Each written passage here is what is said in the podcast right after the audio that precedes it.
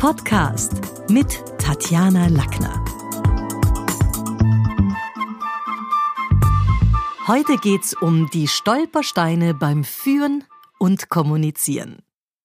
Ich habe vor vielen Jahren ein Führungskräftebuch geschrieben, das hieß B-Boss, Stolpersteine beim Führen und Kommunizieren. Und da geht's so ein Stückchen darum, was müssen Führungskräfte vor allen Dingen auch in der Kommunikation loshaben. Denn Faktum ist, 80 Prozent unserer Tätigkeit erledigen wir Führungskräfte in Kommunikationssituationen. Wir stecken in einer, wir bereiten uns auf eine vor, kommen aus einer. Und jetzt ist natürlich klar, wenn 80 Prozent unserer Tätigkeit beim Führen die Kommunikation einnimmt, dann haben wir natürlich mit 80 Prozent die Chance, es genau dort in den Sand zu setzen. Und da will ich heute ein bisschen Hilfestellung geben. Denn vor lauter Tagesgeschäft und Stress vergessen gerade, finde ich, junge Führungskräfte die eigene Horizonterweiterung, die eigene Weiterbildung und natürlich auch so ein bisschen den Blick über den fachlichen Tellerrand zu anderen Berufsnachbarn. Moderne Manager müssen schnell in unterschiedliche Rollen schlüpfen können, denn als Vorgesetzter ist man am Montag vielleicht der Coach seines Teams, wenn es darum geht, die Crew zu motivieren. Ähm, wenn die Woche erfolgreich gelaufen ist und man das hinter sich hat, ist man am Dienstag vielleicht der Vertraute oder jemand, der auch ein bisschen schon fast in einer privaten beratenden Situation ist, weil ein langjähriger Mitarbeiter beispielsweise ja sich auch mal mit seinen privaten Sorgen an den Chef wendet und da ist dann psychologisches Feingefühl gefragt und manchmal guter Rat teuer. Wenn am Mittwoch eine Präsentation wartet, dann soll man dem Kunden gefallen, dann soll man auch in der, in der Disziplin Pitch und Präsentation cool sein und schauen, dass man einen Geschäftsabschluss an Land zieht. Am Donnerstag steht dann wieder ein Mitarbeitergespräch im Timer, wo es eher um den dialogischen Bereich geht und wo es auch darum geht, mit dem Mitarbeiter neue Ziele zu definieren und zu schauen, dass man hier ihm das Gefühl gibt, ich habe Verständnis, ich bin mit dir quasi auf Augenhöhe. Und dann gegen Wochenende gibt's wieder Vorbereitungen. Natürlich geht's auch immer wieder darum, der Gruppe Feedback zu geben. Wie ist die Woche gelaufen? Was, was wartet nächste Woche für uns? Welche Karriereschritte sieht man auch für Dienstnehmer XY? Ähm, dann klingelt vielleicht wieder das Telefon, weil die Presse was wissen will, also Telefoninterview. Und immer wieder zwischendurch hat man auch in Kundengesprächen mit haarigen Verhandlungen zu tun, wo rhetorisches Geschick verlangt wird. Und deswegen, weil der Weg in die Chefetage oft so schnell geht für viele, die zum Beispiel vom Kollegen zum Chef werden, da gibt's übrigens auch einen eigenen Podcast, der heißt Vom Kollegen zum Chef. Und weil es oft so schnell geht mit, oh, jetzt bin ich Führungskraft, bleibt manchmal am Weg wenig Zeit, Know-how für diese relevanten Bereiche aufzubauen. Und ich habe mich jetzt mal bemüht, so 13 Führungsrollen zu definieren, mit auch jeweils so Tools und Methoden, damit es mit dem eigenen Führungsalltag ein bisschen runder geht. Erstens. Als Chef sind wir auch Coach oder Trainer. Coach oder Trainer der eigenen Mannschaft, ich denke da an, Inhalte und Themen interessant aufzubereiten, vielleicht sich auch ein Stückchen mit Lernmethoden auseinanderzusetzen. Auf jeden Fall sollten wir als Führungskräfte Feedback-Regeln kennen, damit der andere das Feedback auch nehmen kann und man nicht in Wirklichkeit statt einem motivierten Mitarbeiter einen frustrierten hinterlässt. Es gehört mit dazu, von wegen Trainer und Coach auch die Divergenz zwischen Fremd- und Eigenbild zu erkennen, nämlich sowohl was das eigene angeht, aber auch Mitarbeitern, besonders wenn sie im Kundenkontakt stehen natürlich, den Spiegel vorzuhalten, zu sagen, du passt da ein bisschen mit deiner Gangart auf. Ich habe das Gefühl, das finden die Kunden nicht immer komplett super. Und wir sollten als Trainer und Coaches unserer Mannschaft auch über ein paar Motivationstechniken Bescheid wissen. Zweitens, ja, tatsächlich, wir sind auch Psychologen als Chefs. Wo wird es, wird es schlagend? Wenn es um Konflikte geht, die man lösen muss, weil zwei kommen und sagen, du, ich habe das Gefühl, ich kann mit dem Peter nicht arbeiten, äh, wir haben da ein Riesenproblem, wir sind alleine schon nicht weitergekommen, jetzt kommen wir zu dir, Chef, kannst du das bitte mal lösen? wenn Mediation für den Alltag da so ein bisschen gefragt ist und man letztlich beide Mitarbeiter, die einem wertvoll sind, nicht vergrätzen will, sondern ihnen das Gefühl gibt, okay, also ich höre mir das jetzt an, ich entscheide da auch was. Also ein bisschen systemisches Wissen, Umgang mit Stressoren. Jede Führungskraft sollte die Stressoren und die Motivatoren der eigenen Mitarbeiter kennen. Ich finde auch, und da sind wir wahrscheinlich wirklich psychologisch so ein bisschen gefragt, also gerade in einer Zeit, die, die schnelllebig ist, Früherkennung von Burnout-Syndromen, wann ist jemand überlastet, wann tut jemand und spielt auf cool und in Wirklichkeit stimmen dahinter weder die Ergebnisse noch die Laune. Und natürlich muss ich auch wissen, in welchen Lebensphasen hole ich Menschen ab. Wenn der jung ist und 30 ist, dann will der jetzt kämpfen, der will verdienen, der will sich beweisen, der will messen.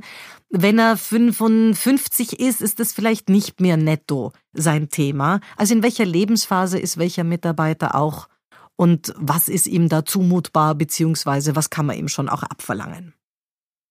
Drittens, als Chefs sind wir auch Präsentatoren und sehr oft Moderatoren. Also Moderatoren spätestens beim Jahresauftaktgespräch, vielleicht sogar mit Kunden oder bei Gruppenevents, auch bei internen Klausuren, die man dann zusammenfasst, wo es wichtig ist, dass man keinen Chef oder keine Chefin hat und man sagt, mal bitte, wir haben es eh schon begriffen, jetzt redet der ewig und versucht was zusammenzufassen, was eigentlich immer nur langwieriger und mühsamer wird.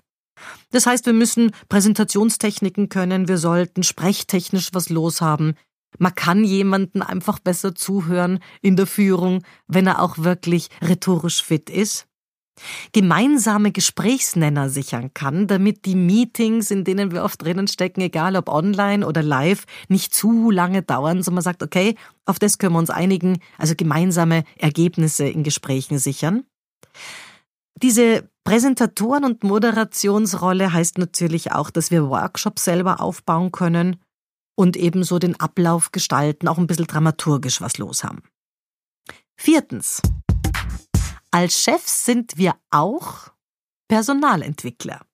Natürlich geht's auch darum, welche Handschrift trägt unser Führungsstil. Ist es hier eine Hire-and-Fire-Policy? Geht's da um, alle sollen's fein haben? Gibt's sowas wie eine konkrete Karriereplanung für einzelne Mitarbeiter? hat jeder ein Jobprofil, also gab es so eine Erstellung von Arbeitsprofilen. So ein bisschen Personalpsychologie ist bei Führen von Mitarbeitern und gerade beim Führen von Mitarbeitergesprächen wirklich notwendig, denn dort sollten ja diese berühmten Zielvereinbarungen getroffen werden, auf die man sich dann als Chef auch gut berufen kann, wenn man sagt, du, das haben wir ausgemacht, dafür gab es eigentlich mehr, mehr Geld und die sind nicht eingehalten worden. Also Personalentwickler so Mini, Mini-Dinge braucht man da auch.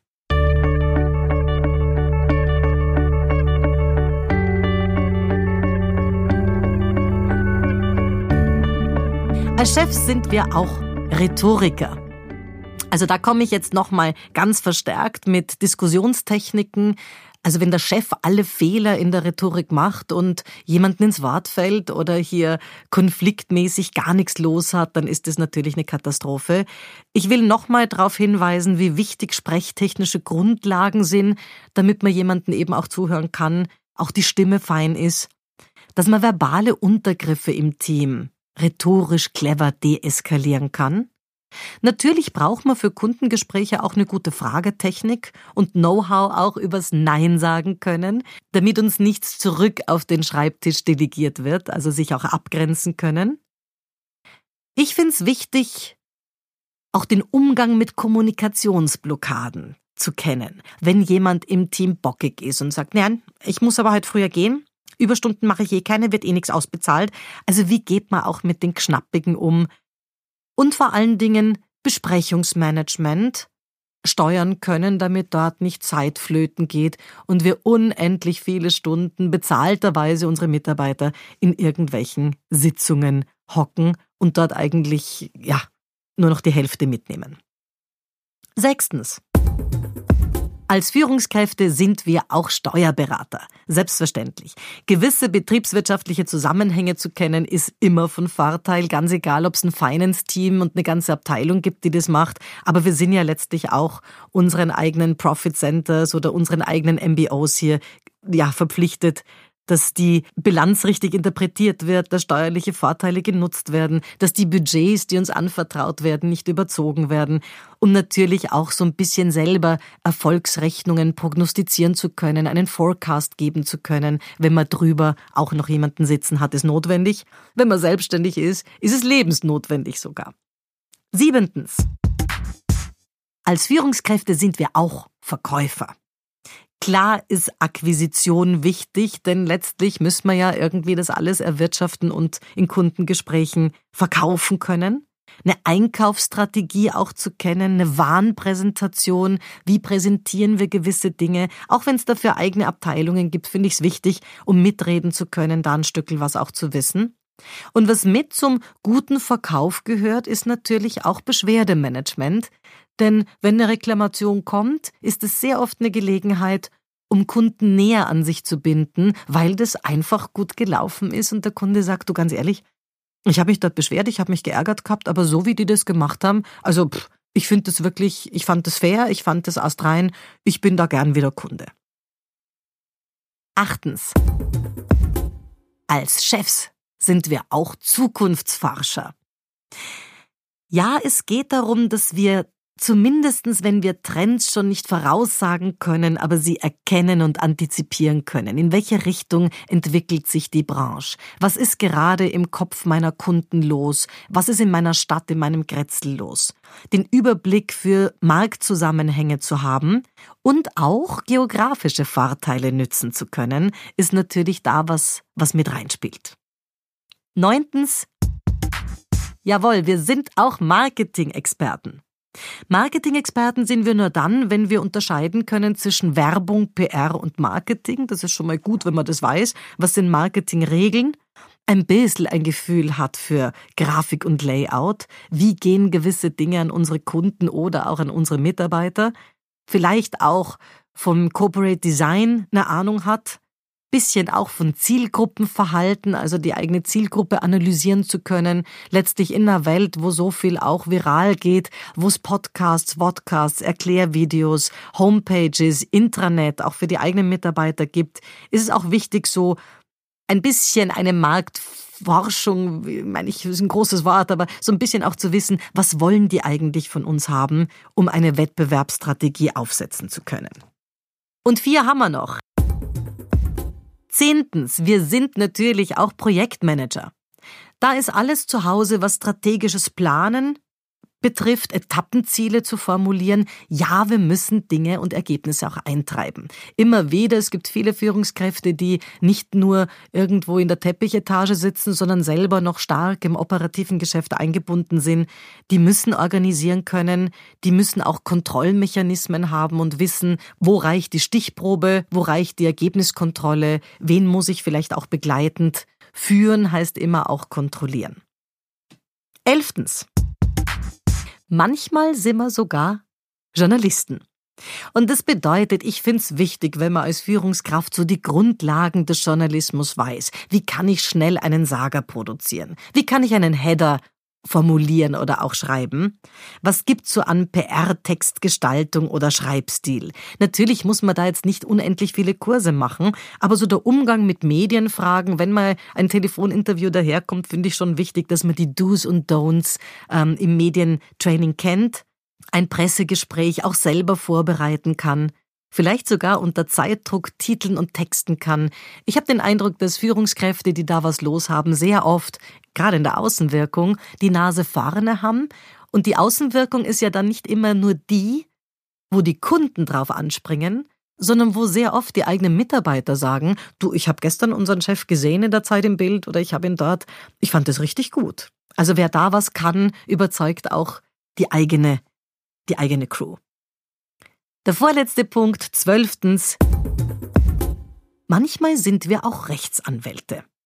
Also so gewisse gesetzliche Grundlagen der Branche, ich denke jetzt an europäische Verordnungen oder Dinge, die wir einfach einhalten müssen, ein Basiswissen in Sachen Arbeitsrecht, Dienstrecht, Steuerrecht, nämlich auch durchaus die modernen ähm, Arbeitsprozesse betreffend, Was ist jetzt, wenn jemand aufsteht, in seinem Homeoffice äh, zur Waschmaschine geht und sich den Fuß bricht? Ist es dann ein Arbeitsunfall? Äh, wie wird das gewertet? Also so auch ein bisschen mitzuleben bei den Dingen, die neu daherkommen aber auch branchenrelevante Fallbeispiele zu kennen und auch den eigenen Mitarbeitern sagen zu können, da müsst ihr aufpassen, das ist DSGVO gefährlich oder hier müsst ihr aufpassen, da ist ein anderer bei uns in der Branche schon mal am Bauch gelegen, weil er das nicht beachtet hat. Und der letzte Punkt, 13. Manchmal sind wir als Führungskräfte sogar Politiker.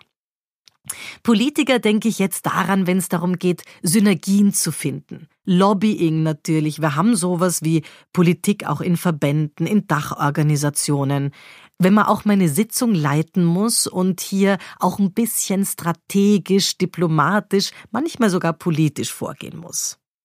Je internationaler das eigene Unternehmen agiert, umso wichtiger ist es, diese 13 Skills auch auf Englisch zu vertiefen. Denn der Blick über den eigenen Branchenrand ist immer gewinnbringend. Und deswegen ist mein Tipp, machen Sie sich auf die Suche nach geeigneten Gesprächspartnern und möglichen Fachbereichsmentoren in Ihrem Feld. Das war's für heute. Besuchen Sie mich doch in der Schule des Sprechens in Wien. Auf Facebook, LinkedIn, Xing, unter sprechen.com oder auf meinem Blog sprechen.com/blog.